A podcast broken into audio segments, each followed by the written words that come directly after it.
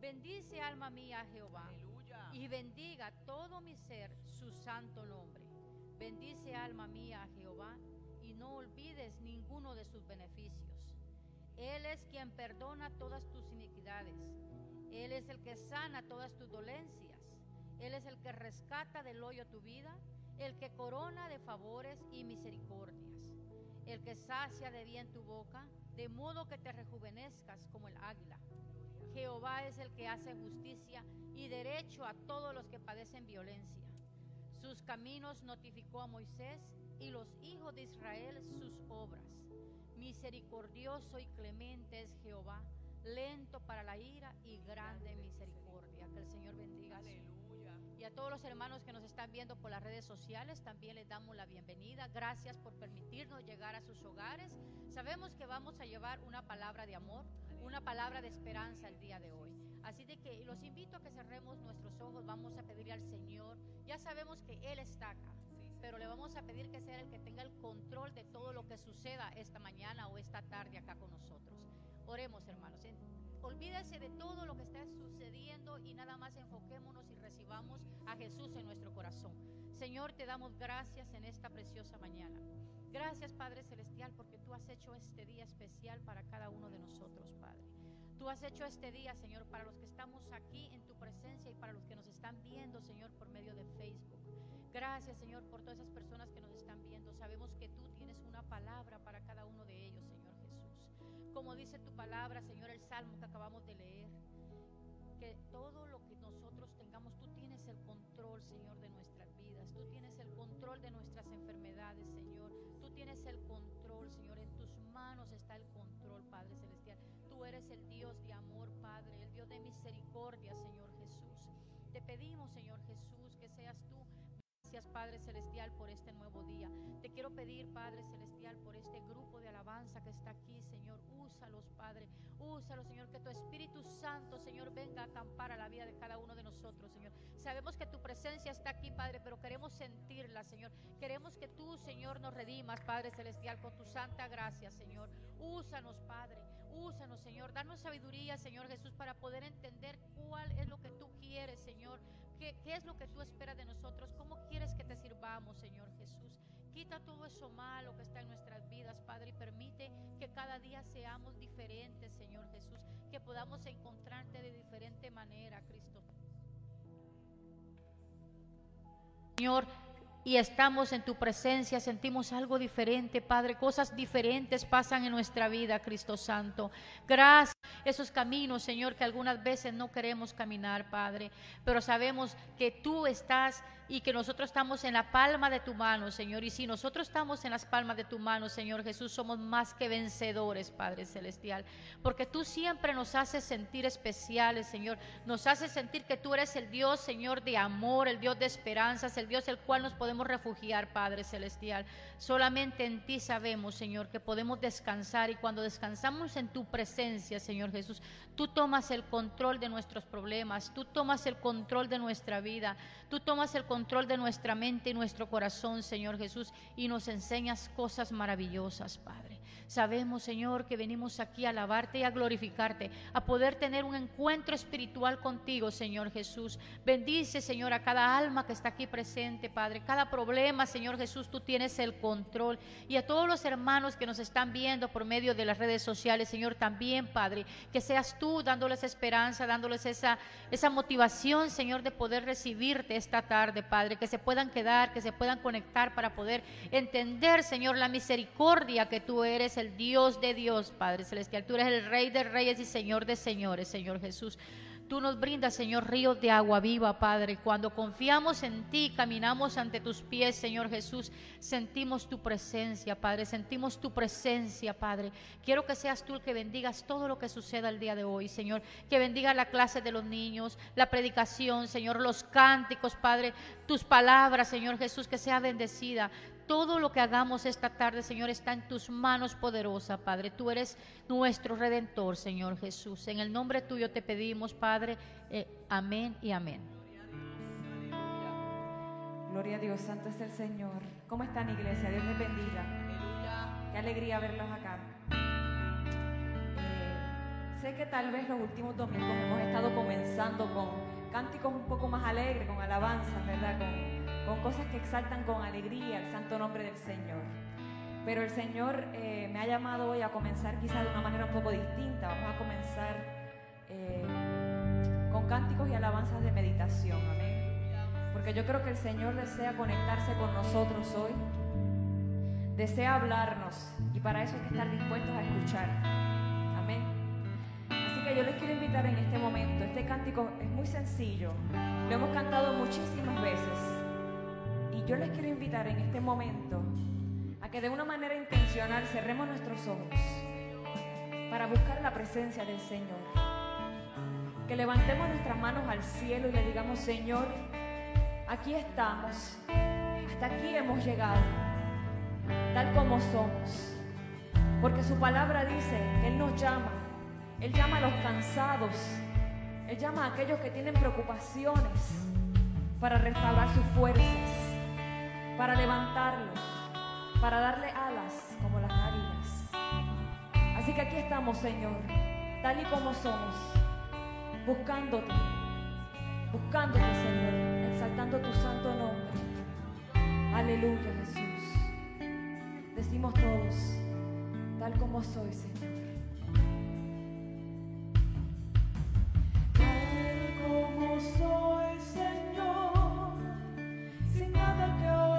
que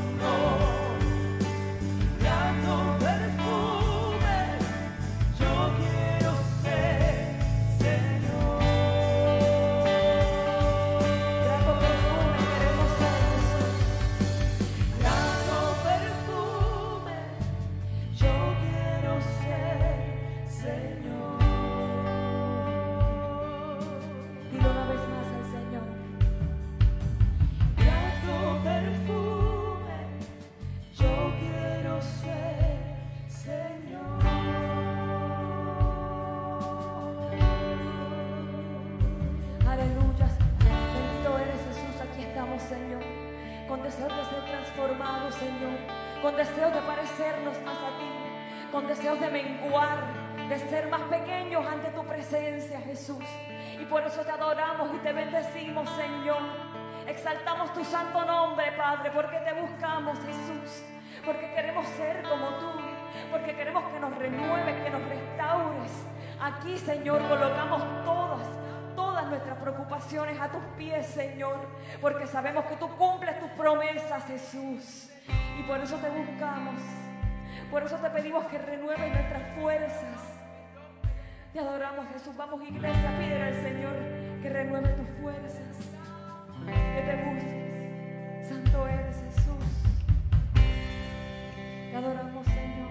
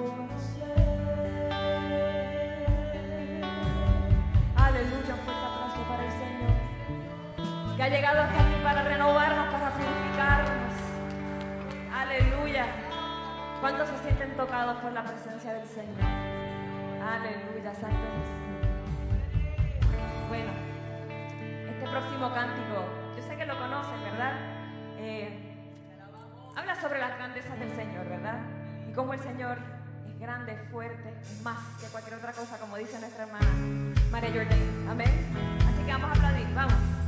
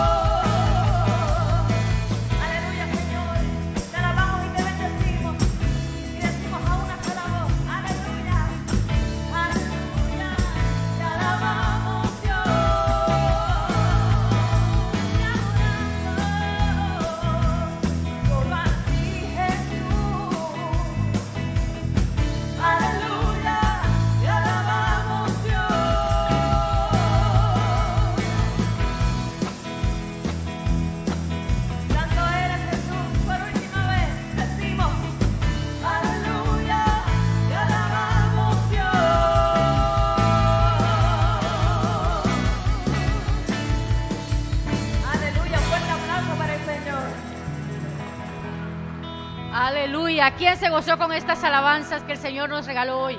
Dele un aplauso al Señor. Diga, Dios vive. Cristo sana. Cristo es el maravilloso, hermanos.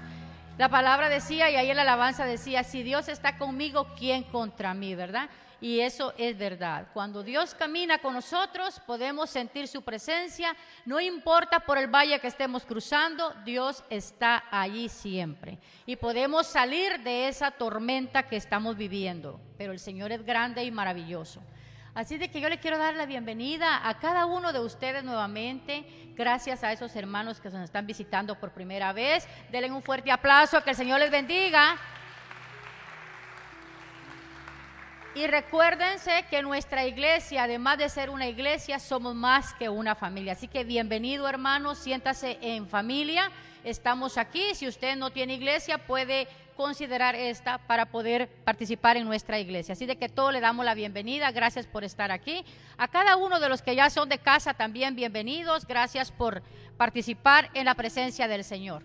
Y pues después de que nos gozamos con estas preciosas y maravillosas alabanzas, ¿verdad? Ahora vamos a entrar a lo que siempre el Señor dice, que tenemos que dar lo que Él nos da, tenemos que dar la parte que nos corresponde. Vamos a entrar a nuestros diezmos y nuestras ofrendas.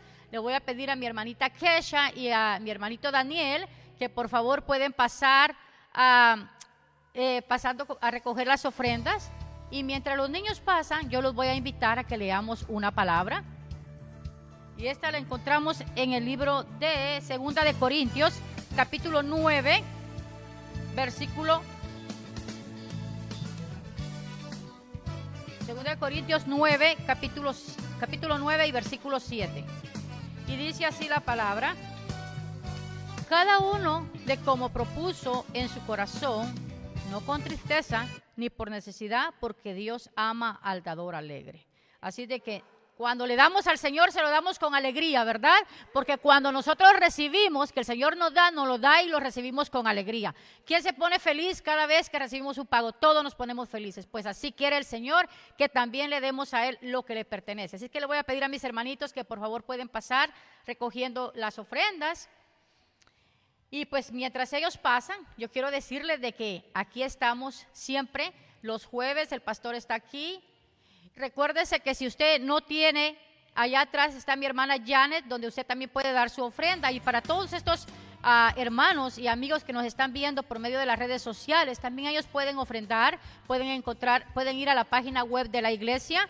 Eh, y pueden dar su ofrenda. Y para los que están sentados en cada banca aparece un papelito. Usted también le puede hacer un escáner en su celular y también usted puede aportar su diezmo y su ofrenda por medio de ese papelito que está en cada banca. Ahí va a ver usted el escáner, solo pone su celular y él lo lleva directamente a la página de la iglesia. Así de que vamos a orar y le vamos a dar gracias al Señor porque el Señor es el que permite que todo pase, ¿verdad? Así de que póngase en pie, yo sé que vamos a estar mucho tiempo sentados, vamos a entregar al Señor el día de hoy, vamos a entregar estas ofrendas para que el Señor sea el que las use de acuerdo a su gracia. Señor, te damos gracias, Padre Celestial. Gracias, Señor Jesús, por esta ofrenda que tú has permitido el día de hoy, Señor. Bendice a cada persona que aportó, Señor, para tu presencia. Bendice al que no pudo dar, Señor, tú sabes su necesidad, Señor. Sabes que cuando damos, damos con alegría, Padre Celestial. Yo sé que tú tienes un plan para cada uno de nosotros, Padre. Tienes preparado el manjar el día de hoy, Señor Jesús. Quiero pedirte, Padre, que seas tú el que bendigas estas ofrendas y que sean usadas de acuerdo a tu gracia, Padre. También queremos darte las gracias, Padre, porque sabemos que en este momento difícil que estamos viviendo, muchas familias se han beneficiado, Señor Jesús, de todas las ofrendas y diezmos que todos los hermanos dan, Señor Jesús. Sabemos que todo esto es usado para tu causa, Padre, para una causa, Señor, de una necesidad, Señor Jesús. En el nombre tuyo te lo pedimos mi Dios amado. Amén. Y como dije, gracias a todos los que dieron, gracias a ustedes, otras familias se han podido beneficiar en estos momentos difíciles que estamos viviendo de pandemia, ¿verdad? Así que el Señor les bendiga. Yo quiero invitar a los niños que pasen a su clase. Por favor, allá va a estar la maestra Elizabeth con ustedes en la parte de atrás. Y a los que se quedan acá, pues el pastor tendrá palabra para nosotros el día de hoy.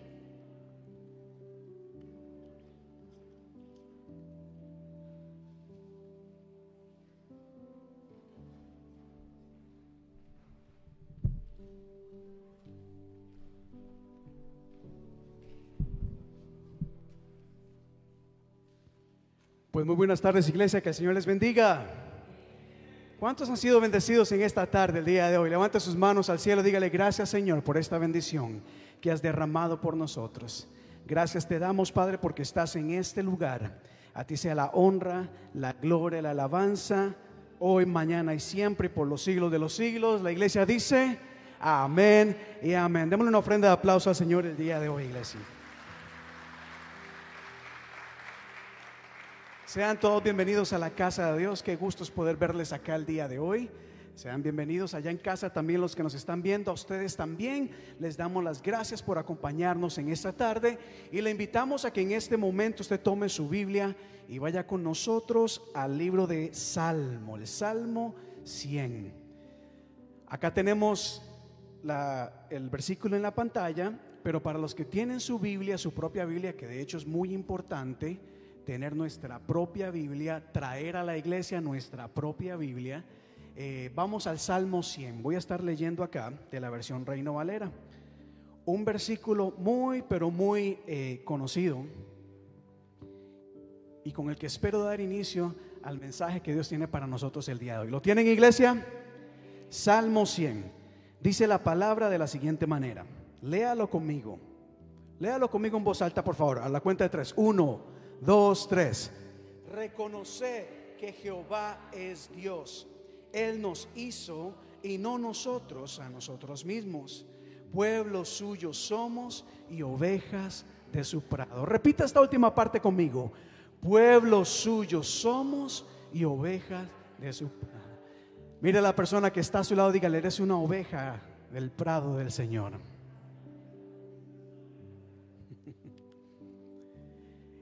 Pueden tomar su asiento. Y esta es una de las imágenes más lindas que hemos visto alguna vez, que hemos leído, que se han distribuido de una forma u otra. Este versículo es bastante conocido. Pueblo suyo somos y somos ovejas de nuestro prado. Y la Biblia nos enseña y nos da una imagen de que nosotros como creyentes, como hijos de Dios, la Biblia ilustra ese llamado y nos dice que somos como ovejas. Y en la Biblia se nos muestra que toda oveja tiene un pastor que lo cuida. Y qué lindos son estos pasajes. Somos oveja del Señor. O aquel verso conocido del Salmo 23. ¿Cuántos se acuerdan del Salmo 23? ¿Quién me puede recitar el Salmo 23 a fuerte voz? El primer versículo. A ver, sule allá atrás. Jehová es mi pastor. Qué lindos son estos pasajes.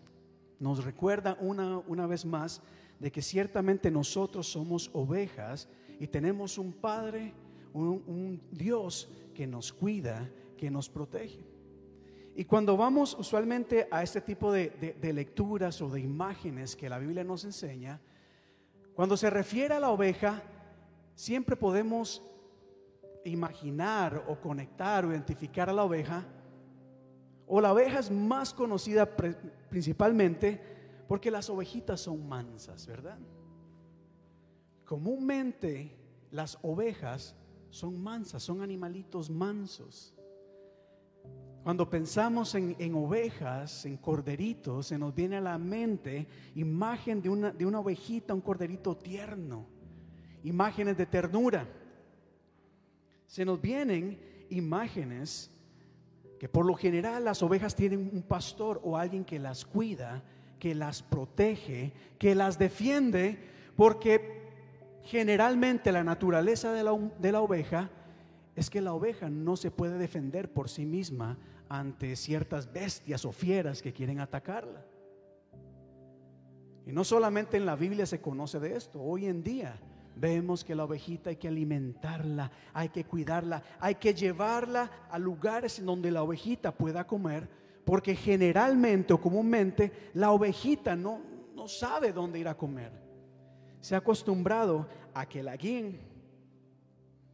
La oveja por naturaleza se puede decir de que necesita de alguien que la cuide, que la alimente que si está en problemas, la ayude a salir de ese problema. Que si se enferma, alguien que la, que la, que la cuide, que la ayude a sanarse. Y qué lindo, cómo la Biblia nos enseña ciertamente. Cuando Daniel, mi hijo, vio esta imagen, dice, ¿qué es eso, papá? Le digo, esto es una oveja. Dice, ¿cómo puede ser esto una oveja? Las ovejas no son así. Le digo, ah, lo que pasa es que cuando una oveja no tiene quien la cuide, quien se encargue de ella, la oveja tiende a producir lana, lana, tal manera que esa lana si no se corta, si no se atiende, la lana crece, llega a ser una carga muy pesada sobre la oveja. Muy difícilmente la oveja va a poder alimentarse por sí sola por la carga que tiene. Y ahí la importancia del pastor. Y vuelvo a retomar esta imagen con la que empecé. Qué bueno es tener a un pastor que nos cuida. Y como, como decía la hermana en el Salmo 23.1, ah, no solamente nos cuida, nos protege, sino que nos promete que nada nos va a faltar. ¿Cuántos dan gracias a Dios por eso? Pueblo suyo somos, ovejas de su prado. Esta es una de las maneras en que la Biblia ilustra al pueblo de Dios o nos, nos quiere enseñar cómo identificar al pueblo de Dios, la necesidad de un pastor. Pero ¿sabían usted algo acá muy importante, iglesia? Que no somos llamados a ser ovejas todo el tiempo. Como les decía, la oveja quizás por su naturaleza, está tan acostumbrada a que la cuiden, a que la alimenten, a que le den todo, que cuando no lo tiene la oveja no sabe qué hacer. Y como vimos en la imagen anterior, lana le empieza a crecer, se ensucia, hay heridas, hay malnutrición. Y hoy en día podemos ver cómo hay muchas ovejas en las iglesias que se han acostumbrado a quedarse como ovejas. Les gusta ser ovejas. Hay una persona mansa, persona que le gusta que las alimenten, que las lleven donde está el alimento, que les ayude a salir de problemas. Si viene una fiera, que las defienda. Qué bonito es ser oveja. Las ovejas, si ustedes ven eh, comúnmente la conducta de las ovejas, las ovejas andan tranquilas, andan de un lado a otro porque saben que no tienen por qué preocuparse, no tienen mucha responsabilidad. Y así pasa mucho en las iglesias hoy en día. Hay muchas ovejitas que les gusta, que están esperando que el pastor venga a alimentarlas. Que están esperando a que alguien venga a ayudarles. Que están esperando que algo más suceda y se aferran a pasajes como los que leímos. Pueblo suyo, somos ovejas de su prado. Qué lindo, Padre, cuídame. Y hacen esas las oraciones de oveja, ¿verdad? Dame, bendíceme, protégeme, ayúdame. Hay muchas ovejas en las iglesias. Dame, me, me, me, me por todo lado. Y aunque ciertamente hay una etapa en la vida del creyente, en la vida de la iglesia, en donde somos ovejas. Siempre dependemos de Dios. La Biblia también nos habla y nos da diferentes imágenes de quienes somos en Cristo Jesús. La Biblia también, si usted la lee, no solo dice ustedes son ovejas, espérense a que el pastor les dé todo, ya sea el pastor humano o el pastor celestial. No, hay otras imágenes que la Biblia nos enseña y nos dice, ustedes como cuerpo, como hijos de Dios, también se identifican como atletas. Diga conmigo atletas, deportistas. Como pastor, como atletas y deportistas. Déjenme le explico acá con la palabra. Voy a ser breve en esto. Dice la Biblia acá en Primera de Corintios capítulo 9, verso 24. Y no saben que los que corren en el estadio, todos en verdad corren. ¿Qué dice ahí? Pero solo uno obtiene el premio. Lea conmigo la parte en rojo que dice, corran de tal modo que ganen. Repita esto conmigo una vez más. Corran de tal modo... No quiero entrar en debate acá, no quiero echarme a nadie encima. Pero hay una filosofía hoy en día que yo no comparto mucho, les soy sincero.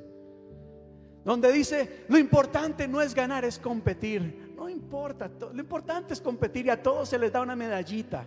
No importa que haya quedado en último lugar, no importa que no haya hecho nada, todos tienen la medallita de ganador.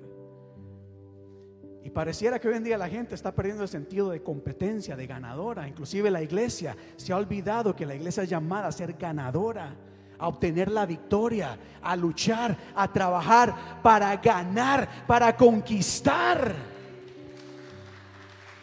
Hay cristianos que se han olvidado que deben ser como deportistas que atletas que luchan por algo. Hay algo que yo quiero lograr. Hay algo por lo que me voy a esforzar. Voy a trabajar porque quiero ganar.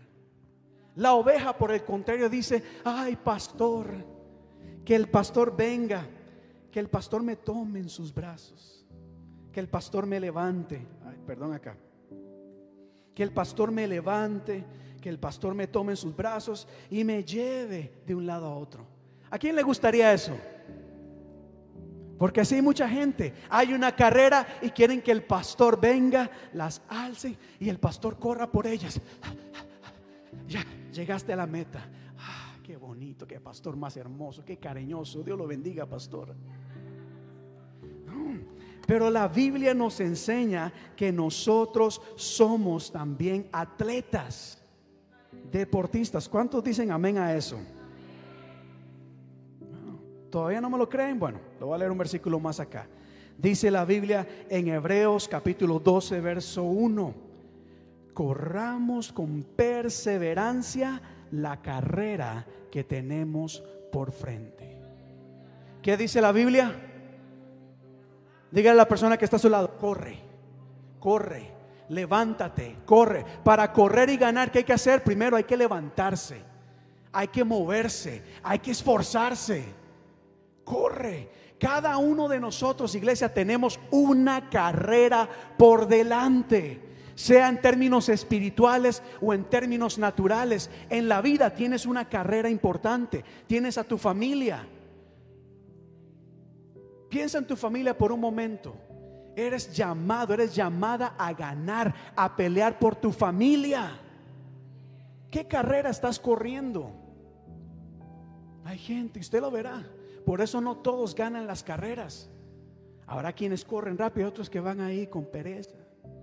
Es ahí la importancia de estos versículos donde dicen, corre para ganar. Porque no todos van a querer hacerlo, no van a querer hacerlo. No todos van a estar dispuestos. Por ejemplo, piensa en cualquier deportista, béisbol, fútbol, fútbol americano, básquetbol, lo que quieras natación, ciclismo. ¿Cómo creen ustedes que estas personas ganan? Entrenando. Entrenando. ¿Qué significa eso? Tienen que aprender a sacrificar muchas cosas en su vida. Hay gente que dice, ay, es que en, en la iglesia me piden que deje todo. I got news for you. Esto no es solo en la iglesia. Si quieres ganar en la vida, tienes que aprender a sacrificar cosas importantes. Por eso es que hoy tristemente allá afuera hay mucha mediocridad. Porque la gente no quiere esforzarse, la gente no quiere sacrificarse, quiere la victoria, quiere el premio sin luchar, sin sacrificio. Cuando Pablo nos dice, corran para ganar, nos dice, tienes que aprender a sacrificarte. Cuando, eh, cuando estuve en Costa Rica hace unos meses, nos reunimos con los amigos y nos invitaron a jugar básquetbol. Vamos a jugar los amigos, listo. Agarré la ola y empecé a jugar iglesia por falta de entrenamiento. A los 10 minutos yo estaba completamente desinflado. Les hubiera puesto la imagen acá, pero se me ocurrió en el momento. Ahí Janet se reía y me tomó la foto. Yo estaba en el piso. Y ya, los demás jugando, yo era viendo. Yo era, bueno, no, ni podía soplar porque ni aire tenía. Pero como yo no entreno para ser deportista en básquetbol, se notó la diferencia. Hay que entrenar, es decir, hay que prepararse. Hay que alimentarse correctamente hay que estudiar cómo se maneja el deporte. Hay que aprender a estudiar el, el adversario. Ninguno de nosotros vamos a ir a las grandes ligas, jugar béisbol, porque, porque nos vemos bien o porque conocemos gente. Si se nos diera la oportunidad, seríamos un fracaso. Porque en las grandes ligas van los mejores. ¿Cierto o no es cierto? En el Super Bowl, ¿quiénes van? Los mejores. Los que ganan son aquellos que se esfuerzan, que tienen la disciplina. Hay que aprender a sacrificarse. Hay que aprender a ser, diga conmigo, constante. Constante, diga conmigo, constante. Disciplinado. Y eso son malas palabras en algunos lugares. La disciplina a la gente no le gusta. Ah, por cierto, ¿sabían ustedes que la Biblia dice, eh, Dios al hijo que ama disciplina? ¿Sabían ustedes eso? Un día voy a hablar acerca de eso. El amor de Dios también se demuestra por la corrección, por la disciplina. Pero bueno, aquí estamos hablando de aquellas cosas que hacemos constantemente. Disciplinados. ¿Cuál es el problema hoy en día? Diga conmigo la indisciplina, la inconstancia. Es decir, hoy sí, mañana quién sabe.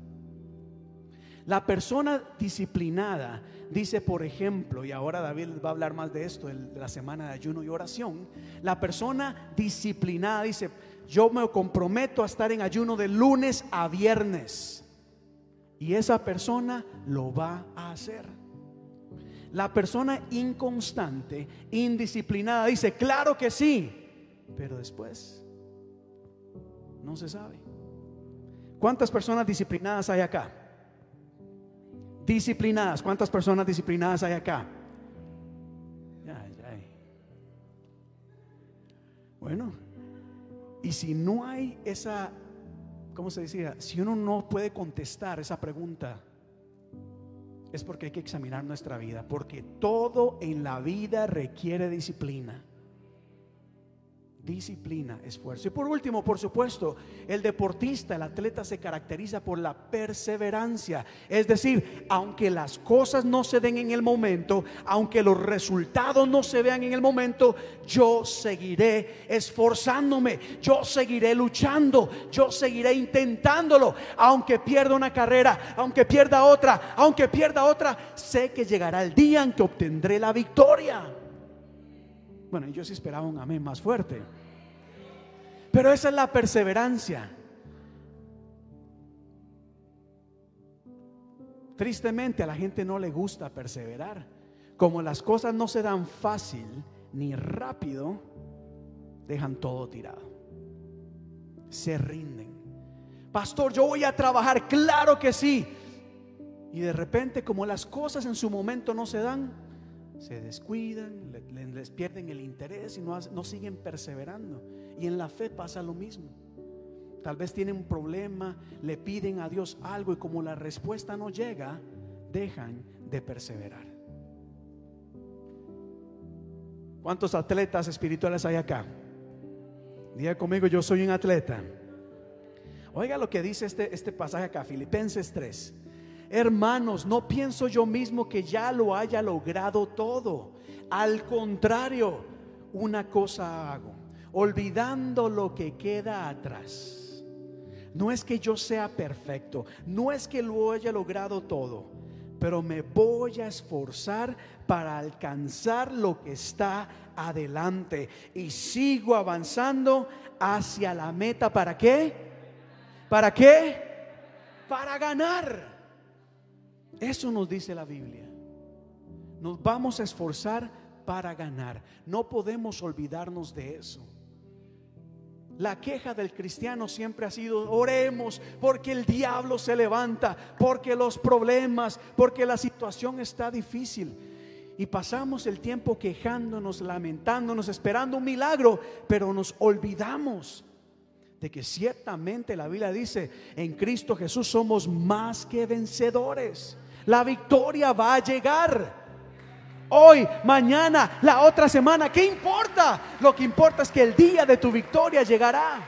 Pero hay que esperar. ¿Cuántos ganadores hay acá? Levante sus manos. ¿Cuántos ganadores hay acá? Soy un ganador, soy una ganadora, dígalo. No voy a ser como todos los demás. Créame que el Señor no va a estar allá en el cielo con, con una monedita que diga gracias por participar. Al cielo entran los ganadores. ¿Sabían ustedes eso? El que permanezca firme hasta el fin, dice la palabra, heredará la corona de la vida. Aleluya. Avanzo, que esto se va a poner más bueno acá. Hablábamos de que la Biblia, la gente le gusta la imagen de la oveja, pero hay una imagen de atletismo, de deporte, de victoria, y también hay una imagen. La Biblia nos habla de que tú y yo somos guerreros, somos soldados de Cristo. Póngase de pie en este momento, póngase de pie en este momento. ¿Cómo va una persona a la guerra? Preparado. Uno se prepara, uno se esfuerza, aunque tenga miedo, uno dice, pues ni modo, tengo miedo, pero vamos para adelante. Vamos. Quiero que piensen algo acá, iglesia. Usted y yo somos guerreros del ejército de Dios. Somos soldados. La ovejita es indefensa. La ovejita está esperando que alguien la defienda. La Biblia nos enseña que usted y yo, iglesia, somos soldados que peleamos batallas unos por otros peleamos. Y yo no sé usted, pero yo necesito guerreros y guerreras a mi lado que estén dispuestos a pararse en la brecha y decir, ¡Hey! Aquí no. Que se levanta el diablo. Ay, mírame, ataca al enemigo.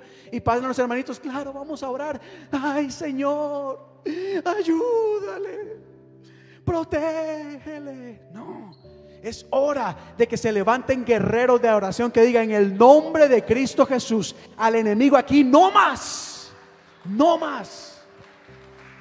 Gente dispuesta a pelear. Tome su asiento por un momento. Seguimos avanzando. La Biblia nos dice, pelea la buena batalla de la fe. No nos dice, espera, que tranquilo, el Señor va a hacerlo todo. El Señor lo va a hacer todo. Ah, a la gente le gusta aquel salmo que dice, eh, ¿cómo es? Be quiet, be still, quédate quieto y el Señor peleará por ti. Ay, qué lindo, no tengo que hacer nada.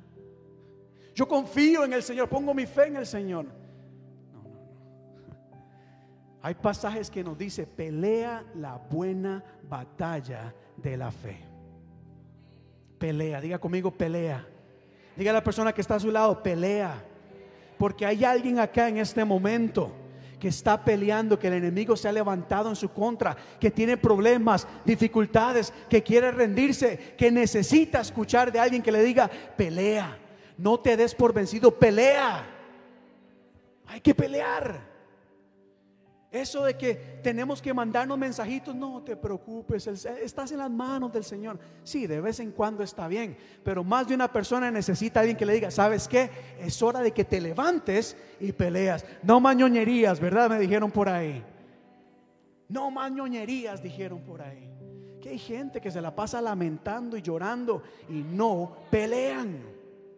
La Biblia nos dice pelea la buena batalla de la fe y nos dice recuerda que tú tienes armas como guerrero, como guerrera. Dios no te, no te deja ahí a la intemperie. Dios te da lo que necesitas para pelear. Y tienes armas poderosas para derribar fortalezas.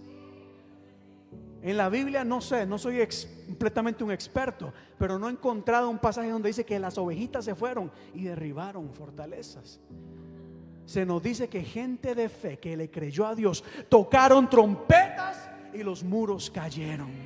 Se nos dice que gente que creyó en el Señor dobló rodillas, proclamó, clamó y fuego del cielo cayó. Son armas las que tienen. Tú tienes armas poderosas en Cristo Jesús. Y te pregunto, ¿dónde están tus armas?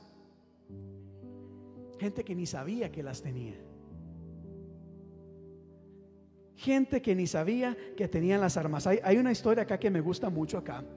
Porque en Costa Rica hay un dicho que dice, perro que ladra, no muerde. Ah, que no solo en Costa Rica, ¿verdad? Pero cuando hablamos de guerreros, hay una historia que me gusta mucho. Usted recordará la historia de David y Goliat. ¿Cuántos se acuerdan de esa historia? Y se nos dice que el ejército de, Dios de Israel estaba a un lado, los filisteos al otro lado. A David lo mandan a que le lleve comida a sus hermanos. Y me gusta mucho acá lo siguiente, porque dice, dice así la historia. David se levantó muy de mañana y llegó al, al campamento. ¿Cuándo? ¿Qué dice ahí? Llegó en el momento.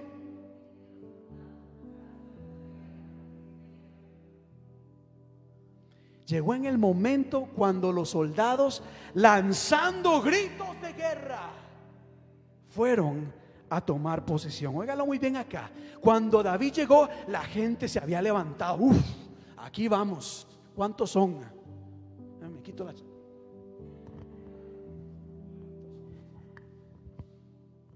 ¿Quiénes son? Se suben, se enrollan las mangas. ¿Cuántos son? Y daban gritos de guerra. Vamos a pelear, vamos a ganar. Continúa la historia. Y los israelitas se pusieron al frente, los filisteos al otro lado. Pero oiga esto acá. Pero mientras conversaban de repente entre la multitud de los filisteos, sale Goliat.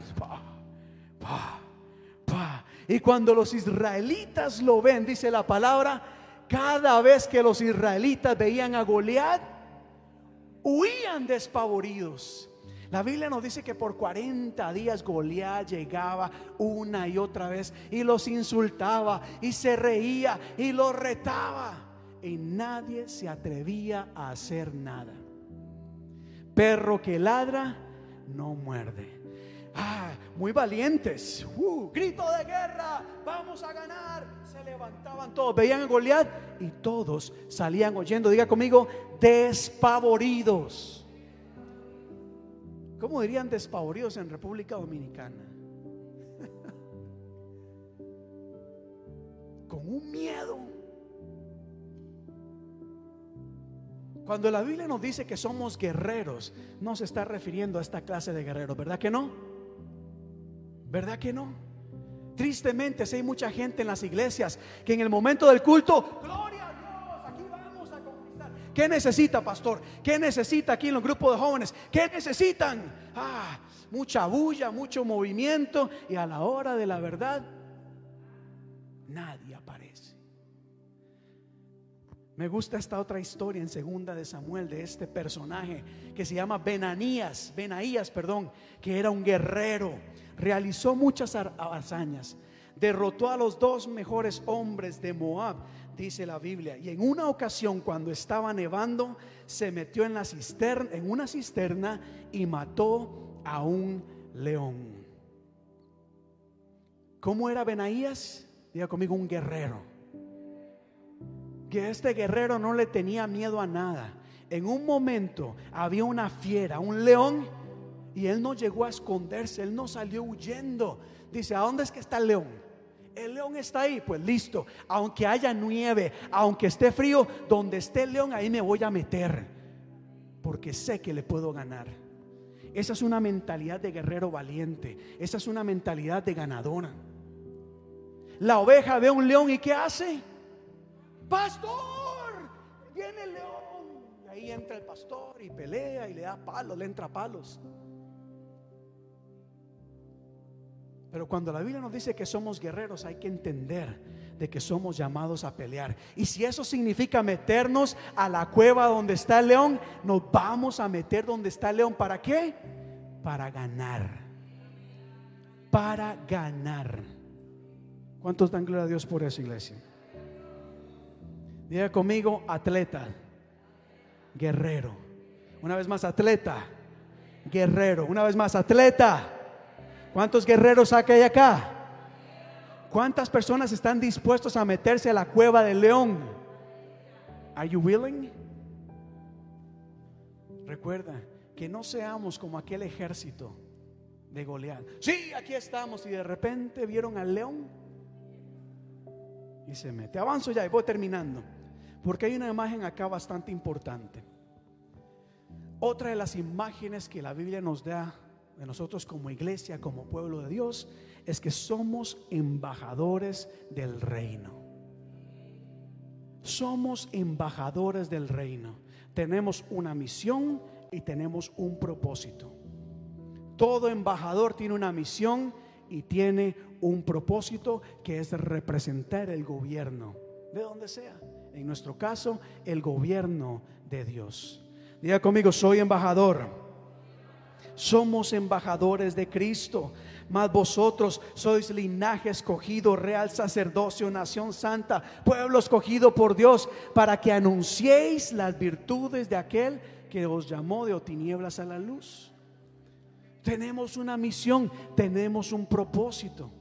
La ovejita se queda tranquilita acá. El embajador dice, ah, ah, aquí no me quedo porque tengo trabajo que hacer.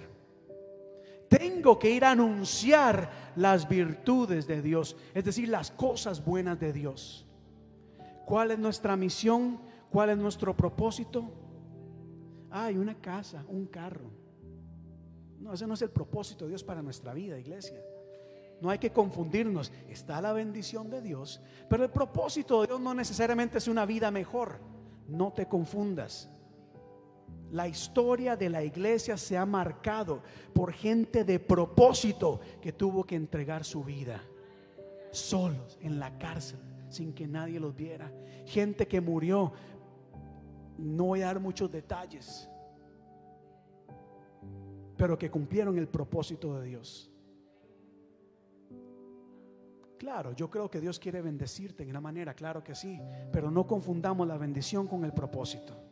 Amén. No confundamos la bendición con el propósito. Por tanto, voy terminando acá. Dice la Biblia que nuestro llamado, nuestra misión, nuestro propósito es ir por todo lugar. Por todo lugar, no solamente por los lugares bonitos, por los finos, donde esté la gente que nos guste por todo lugar e ir a ser discípulos. ¿Cuántos dan gloria a Dios por esto, iglesia? Saben, ciertamente la imagen de una oveja es bien bonita. Y más cuando pensamos en los corderitos, qué lindos se ven, qué tiernos.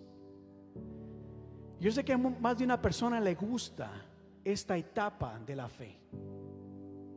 El brincar, el disfrutar donde no hay preocupación de nada. Pero la Biblia nos enseña de que somos más que corderitos. Somos guerreros en Dios. Somos guerreros, somos embajadores, somos atletas. ¿Qué tienen estas tres cosas en común? Diga conmigo, atleta, guerrero, embajador. Ganar. Ganar. El atleta se esfuerza por ganar. El guerrero, créame que no va a la guerra a perder. ¿Qué va a hacer el guerrero? Ganar. ¿Qué va a hacer el embajador? Lo posible por ganar.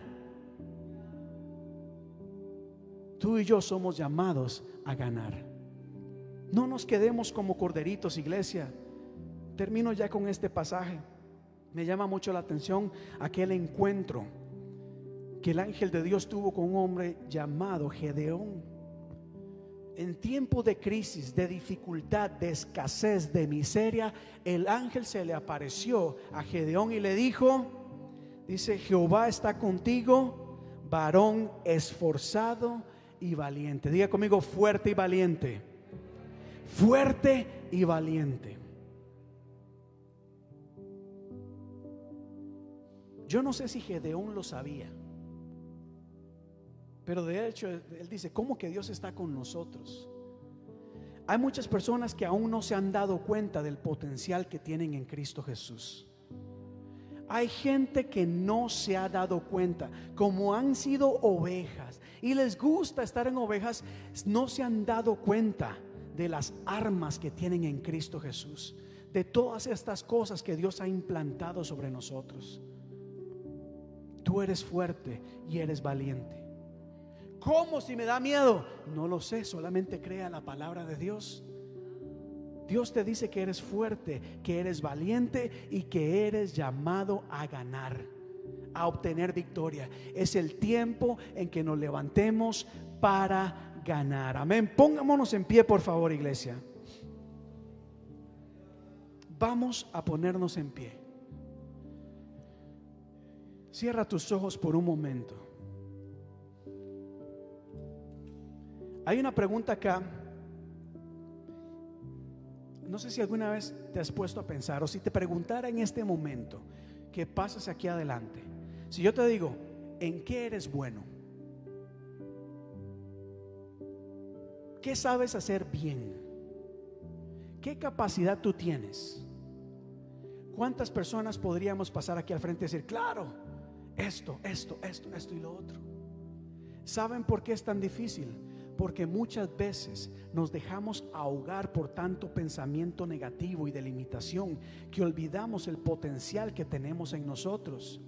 Y si a eso le añadimos la unción de Dios, iglesia,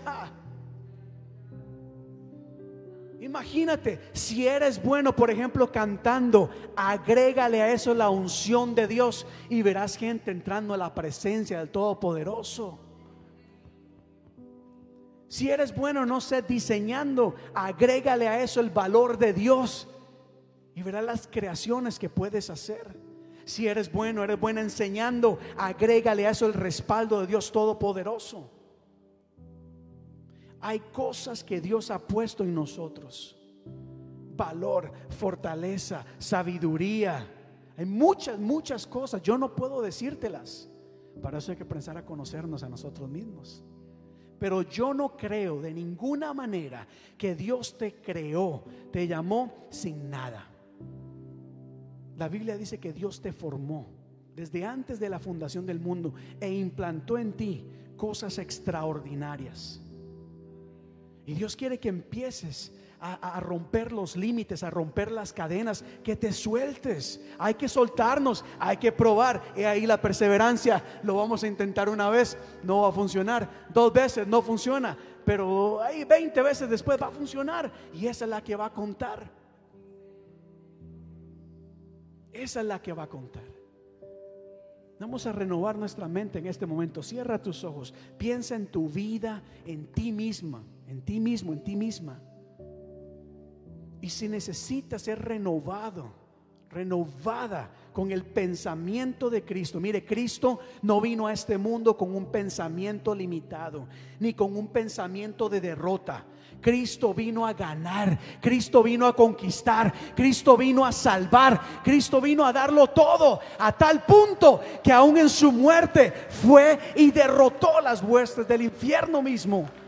A la misma muerte Cristo la venció. Y la Biblia nos dice que tú y yo tenemos el pensamiento de Cristo. Tú tienes el pensamiento de Cristo. Vamos a romper con todas estas cosas que nos limitan. Vamos a romper con las excusas. La oveja pone excusa de todo. La oveja se excusa por todo. No puedo, soy frágil, soy indefensa. Ay, no sé. El guerrero como venías, venías. Dice, bueno, ¿dónde está el león? ¿A dónde está ese león? pues ahí donde está escondido yo voy a ir a buscarlo para ganar. Cierra tus ojos y dale alaba a Dios, glorifica el nombre del Señor. Dale a Dios, aleluya, aleluya, aleluya. Aleluya, aleluya. Renueva, oh Dios, nuestra manera de pensar. Vamos, que el Señor empiece a cambiar nuestro pensamiento, que empiece a cambiar, a renovar, a avivar el espíritu que está en nosotros. Hay gente que, ah, mire, ha apagado el espíritu de Dios en sus vidas.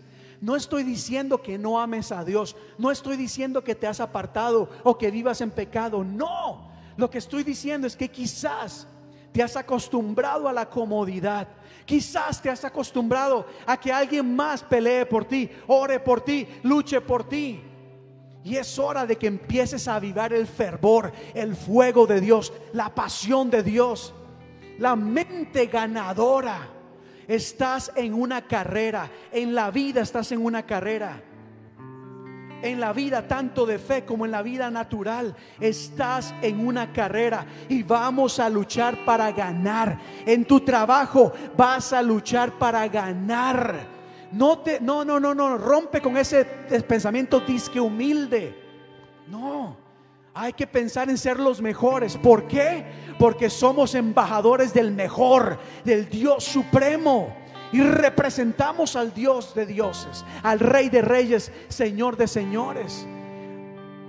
La humildad no significa pobreza. La humildad no significa apatía, indiferencia, miseria. No. Vamos, rompe con todas estas cosas. Hay que ser los mejores, los mejores padres, las mejores madres. Mira, hay que ser en el trabajo, no importa lo que hagas. Que la gente cuando te mire y hable de ti, aleluya, diga, ahí hay una persona con mente ganadora que trabaja para crecer, para ganar. Y como iglesia también. Vamos a cantar este canto que dice, renuévame Señor. Hay muchas cosas dentro de nosotros que el Señor necesita cambiar.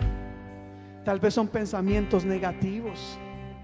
O hay cosas, no importa lo que haya en tu ser, que sientas que te limita, que te impide trabajar o servir. Dile, Señor, cambia estas cosas. Necesitamos de ti, oh Dios, el día de hoy. Necesitamos esa mente ganadora. Y decimos así, renuévame.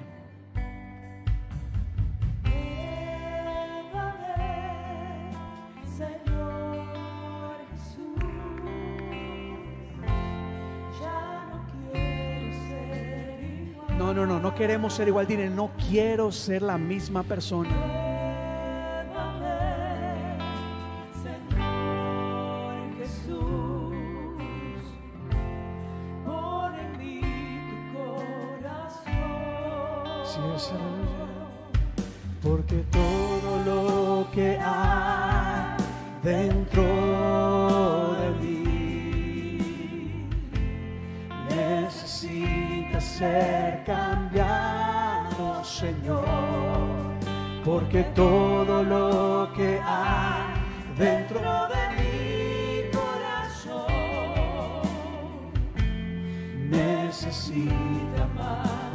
Porque todo lo que hay porque todo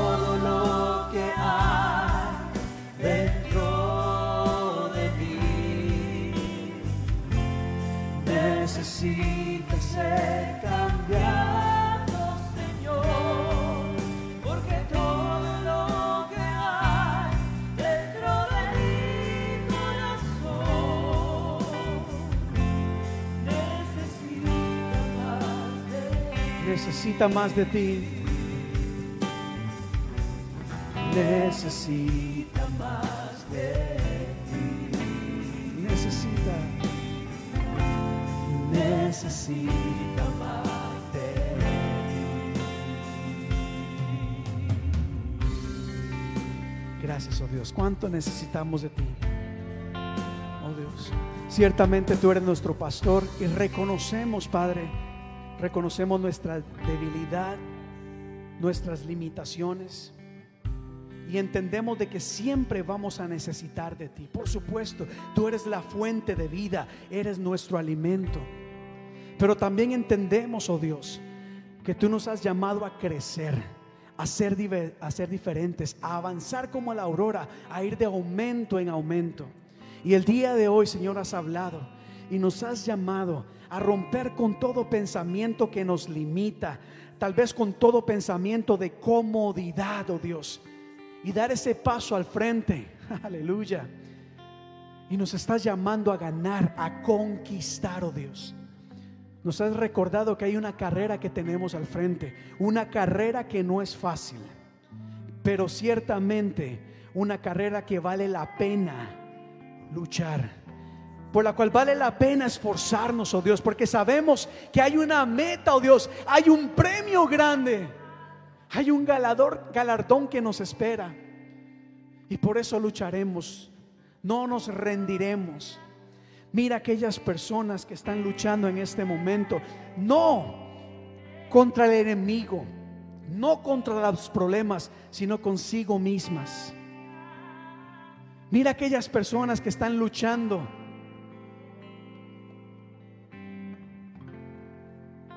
Tal vez con ser personas de decisión personas disciplinadas, personas que desean y sueñan alcanzar cosas, pero se dejan ahogar por los afanes de la vida y han olvidado que el sacrificio, que la disciplina, que la constancia, que la perseverancia, que el luchar No es algo que nos oprime, al contrario, nos va a llevar a mayores y mejores niveles. Te pido en el nombre de Jesús que todo velo de limitación caiga en el nombre de Jesús y que podamos adoptar el pensamiento de Cristo. Un pensamiento de victoria, un pensamiento de conquista.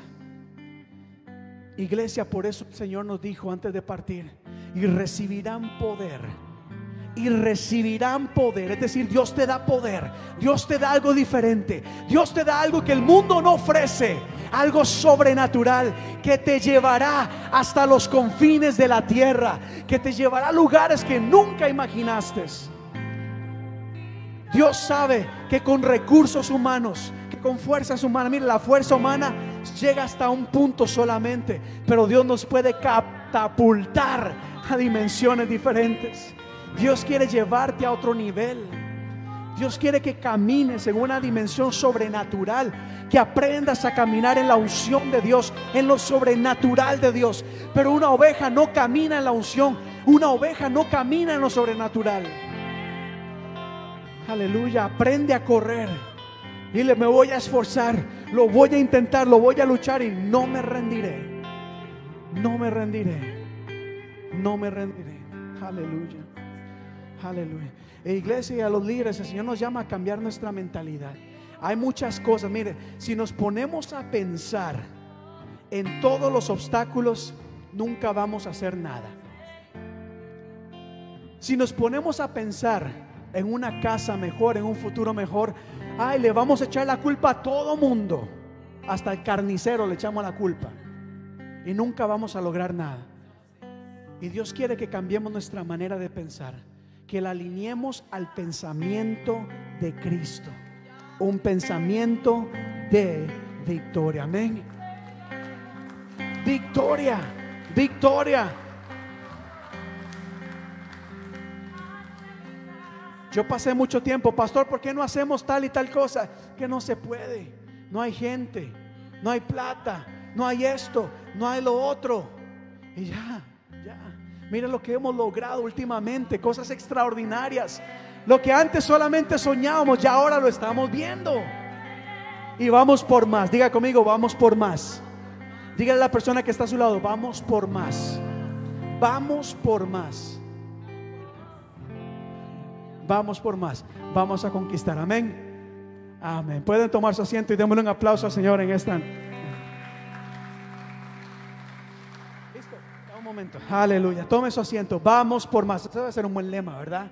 Hashtag vamos por más. Hashtag vamos por más. Pero para ir por más hay que ser constantes, disciplinados, perseverar, luchar. Pero saben, si Dios es con nosotros, ah, bueno, ahí está perfecto. Si Dios es con nosotros, ¿quién contra nosotros? Con eso vamos a terminar, ¿ok? Prepárame esa parte. Antes de que terminemos con este, eh, con este canto, sí quisiera animarles, iglesia. La oveja se acostumbra a que le den todo. Vamos a esforzarnos. Mire, todos los miércoles a las 8 de la noche tenemos grupos de alcance. Tiempo y espacio para crecer, para aprender, para descubrir cuáles son esas armas de la milicia. Y si usted no sabe cuáles son esas armas, mire, diga, pastor, no sé cuáles son. Y le digo, venga, David, vamos a ver cuáles son esas armas. Y vamos a hablar de las armas de la milicia.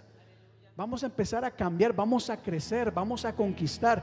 Pero no vamos a conquistar si ni tan siquiera nos congregamos, iglesia. Es tiempo de dejar de ser ovejas pasivas, inactivas, sentaditas. No, vamos a pensar de manera diferente. Así que, ¿cuándo son los grupos de alcance? Allá atrás que no escuché, ¿cuándo es? ¿Cómo? ¿Por, ¿Cómo nos conectamos?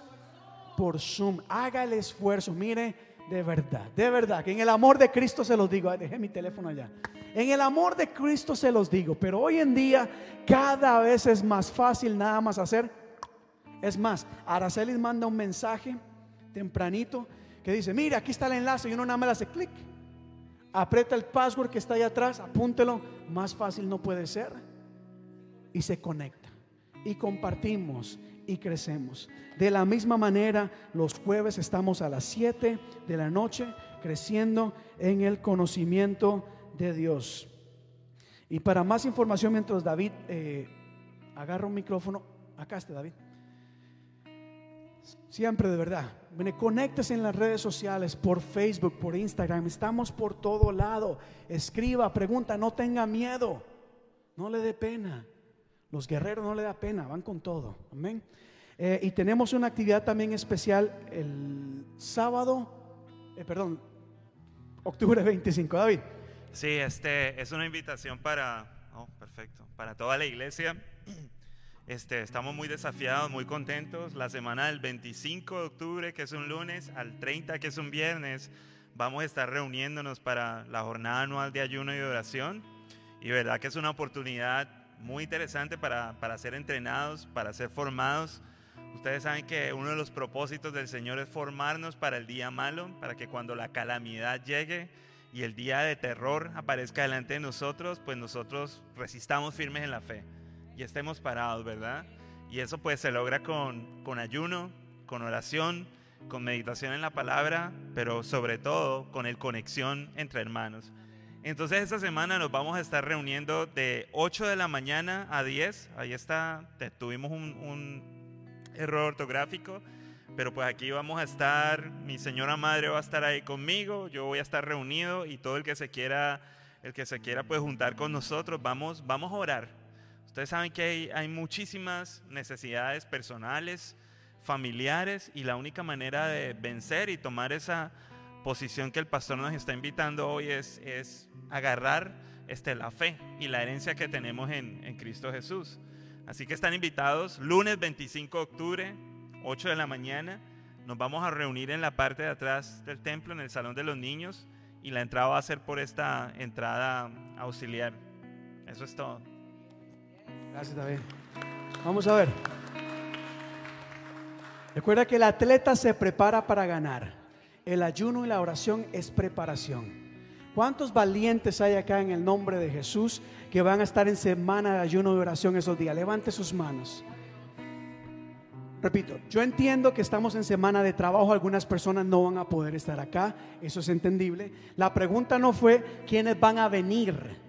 La pregunta es quiénes van a estar en semana de ayuno y oración esos días. Levante sus manos. Tremendo. Hacer ese esfuerzo para ayunar, ser valientes a conquistar. Así que les esperamos esos días. Terminamos. Dale.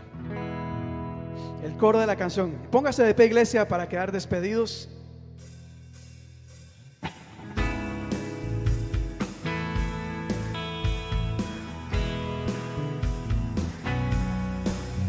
Ok. El coro, cantemos el coro.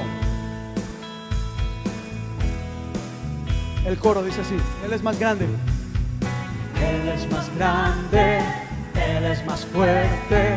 No hay ningún otro que se compare.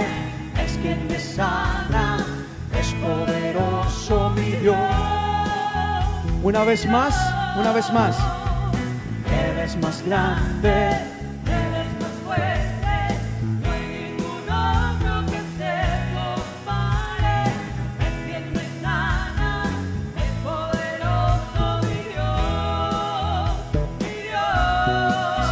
¿Listo?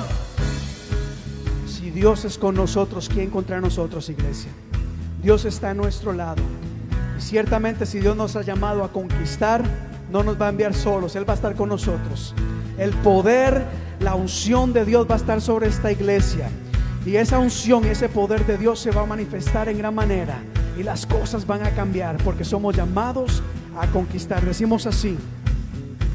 Si Dios es con nosotros, ¿quién es contra nosotros? Si Dios está conmigo, ¿quién se podrá oponer? Si Dios es con nosotros, ¿quién es contra nosotros? Si Dios está conmigo. Una vez más, si Dios. Si Dios es con nosotros, ¿quién es contra nosotros? Si Dios está conmigo, ¿quién se podrá oponer? Si Dios está conmigo, ¿quién se podrá oponer? No hay nada que se podrá oponer. ¿Quién se podrá oponer? Él es más grande y Él es fuerte. Y la iglesia dice así, Él es. Él es más grande, Él es más fuerte.